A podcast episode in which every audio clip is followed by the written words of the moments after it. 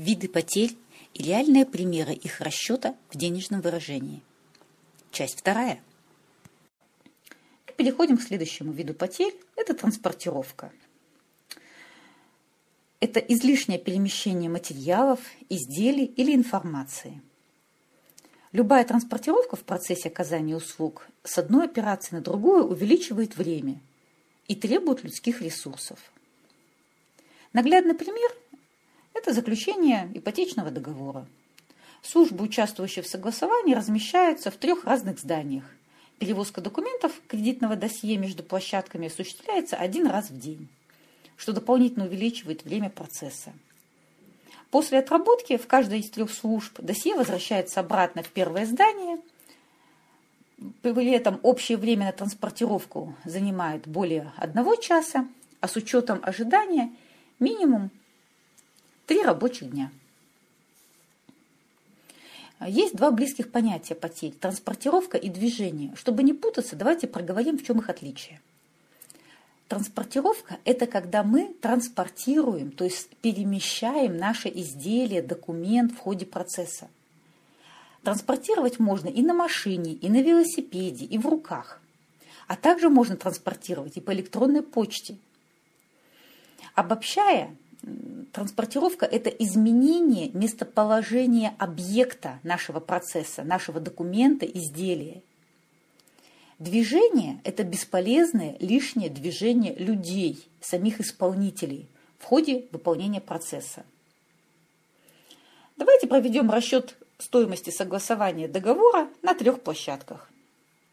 Количество рабочих дней в году 250, время транспортировку с первого офиса во второй 30 минут, полчаса значит, со второго офиса в третий 15 э, минут, то есть 0,25 часа, и транспортировка с третьего офиса обратно в первый, также 30 минут, тоже 0,5 целых часа. Э, стоимость одного человека часа водителя 150 рублей, себестоимость одного часа автомобиля пусть будет 300 рублей. Перемножаем указанные показатели и получаем потери банка от нахождения трех служб на разных площадках, затраты банка, дополнительные, точнее сказать, затраты банка составляют 140 тысяч рублей в год. При этом дополнительные потери времени от ожидания для клиента составляют минимум полтора дня. На каждый, еще раз повторюсь, что перемещение между площадками происходит только один раз в день. Следующий вид потерь – движение – это все передвижения, которые делает сотрудник в ходе выполнения работы, но которые не добавляют ценности. Здесь может быть и поиск нужных материалов, бланков, походы до принтера и даже поиск файлов в компьютере. Ну, из практики. Дежурный сотрудник транспортной компании использует в ежедневной работе до 40 видов штампов, разделяющихся по видам проводимых работ, их срочности и аварийности – Штампы расположены хаотично в одном из ящиков соседнего стола. Все штампы оформлены в черном цвете, что затрудняет поиск нужного. После поставления штампа требуется еще ручное дозаполнение, прописывается дата и фио дежурного. Ну, в быту мы обычно сразу с вами продумываем и даже записываем список покупок перед тем, как пойдем в магазин, чтобы без толку не ходить то за одним, то за другим. Но на работе, оказывается, многие сотрудники не так ценят свое время и готовы несколько раз пройтись до склада, перекурить по дороге, вместо того, чтобы сделать все за один раз. Давайте проведем расчета затрат на поиск нужных штампов.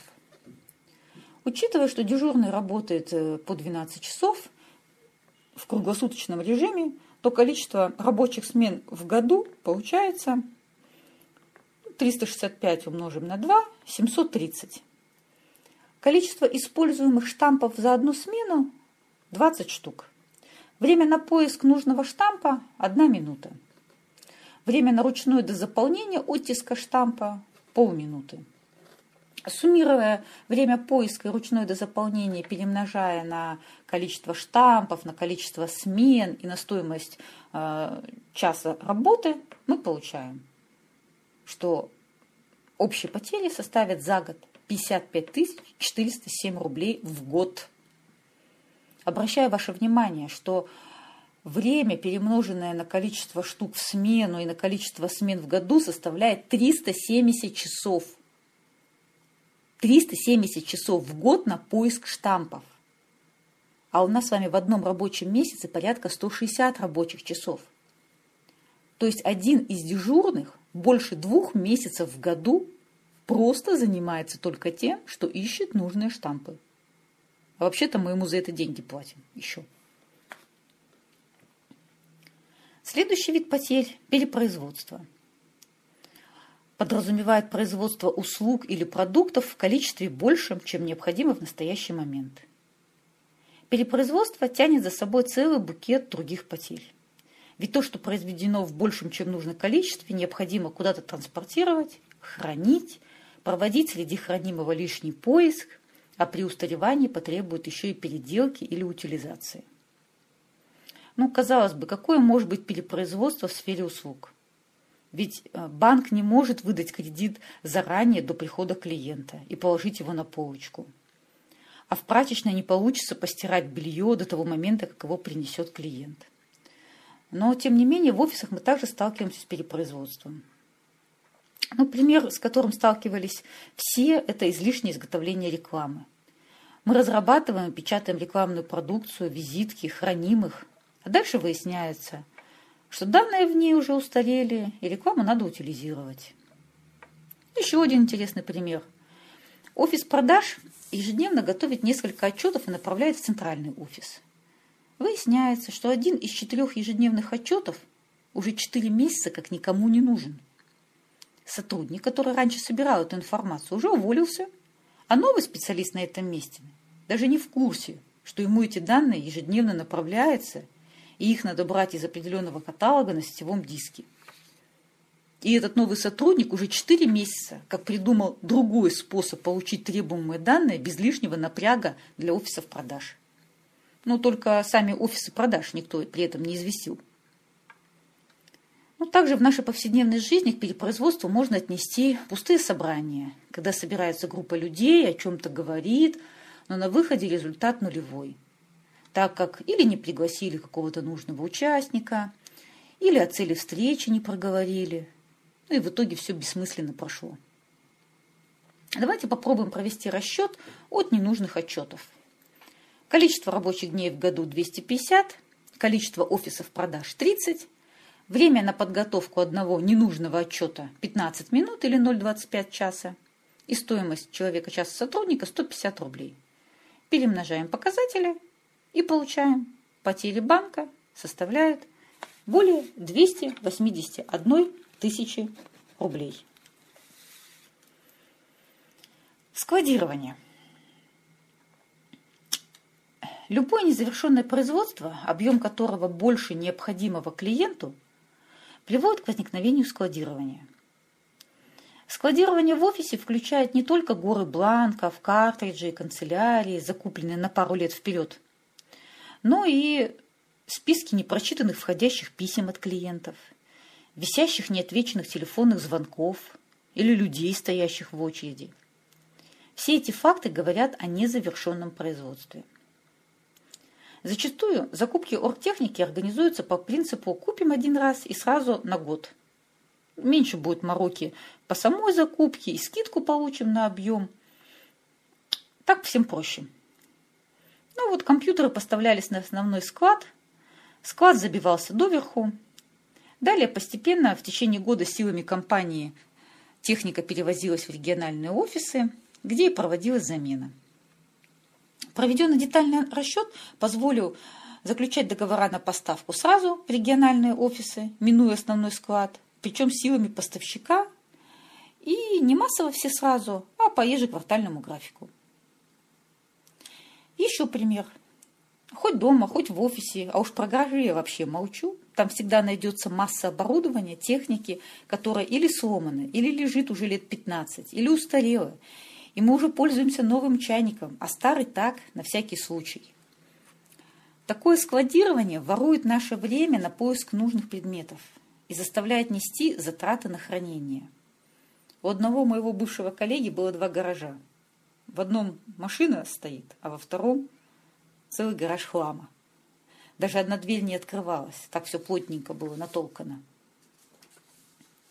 Давайте попробуем провести э, расчет затрат на использование основного и регионального складов при закупке.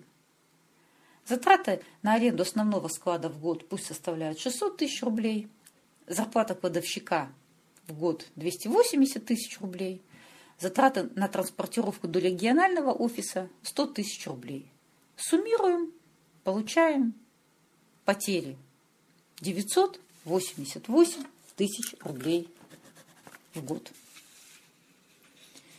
И еще один вид потерь в завершение – Интеллект или нереализованный потенциал сотрудников. Это потери времени, навыков, идей сотрудников из-за невнимательного отношения к ним. Труд сотрудников используется нерационально тогда, когда работник, выполняя задания, которые не требуют всех имеющихся у него знаний, опыта и способностей. В условиях экономии сокращения должностей мелкого курьера – а, функция по ежедневной передаче документов в регистрационную палату была переложена на сотрудника юридического отдела. И ситуация повторяет эпизод из старого фильма «Гараж», когда профессора с его профессорской зарплатой направляет на овощебазу упаковывать картофель. И этот профессор в каждый мешок вкладывает свою визитку со всеми своими регалиями, званиями, телефоном и домашним адресом. Если при окладе в 500 рублей я пакую картофель, то я отвечаю за каждую картофелину. Жалобы на качество были? Вроде нет. Давайте задумаемся, а какой глубинный смысл направлять высококвалифицированного специалиста на выполнение рутинной, низкоквалифицированной работы? Кто от этого выигрывает? Проведем расчет. В воинской части или, например, на станции железной дороги, что вам больше нравится – ожидают прибытия начальства. И вот вся часть выходит на уборку снега, либо покраску жухлой травы, или уборку территории. Опять выберите, что вам больше нравится. Предположим, мы имеем 4 ежегодных проверки. Количество сотрудников, задействованных в одной, 50 человек. Время, затрачиваемое на одну а, уборку, 3 часа. Опять-таки стоимость человека часа 150 рублей – и стоимость одного человека часа, нанятого на временную работу дворника, 50 рублей. Простой расчет показывает нам, что организация ежегодно теряет минимум 60 тысяч рублей. В приведенных примерах мы показали только по одному из видов потерь. А обычно в одном процессе может быть несколько потерь одновременно. Попробуйте просуммировать, и вы ужаснетесь. Думаю, что сейчас вы уже сможете по-новому взглянуть на процессы, которые нас с вами окружают, и сразу увидите массу потерь в них. Давайте помнить, суть бережливого производства заключается в улучшении процессов путем выявления и устранения потерь. Все, что мы делаем, это смотрим на временную прямую с момента, когда клиент оставляет нам заказ, до момента, когда мы забираем у клиента наличные. И мы сокращаем промежуток между этими моментами, убирая не приносящие ценность потери. Это высказывание Таити Она, одного из создателя Toyota Production System. Если же приведенных примеров вам оказалось недостаточно, или вы не можете самостоятельно рассчитать стоимость потерь, которые теряет ваша компания – то предлагаю задавать вопросы в комментариях к нашей статье.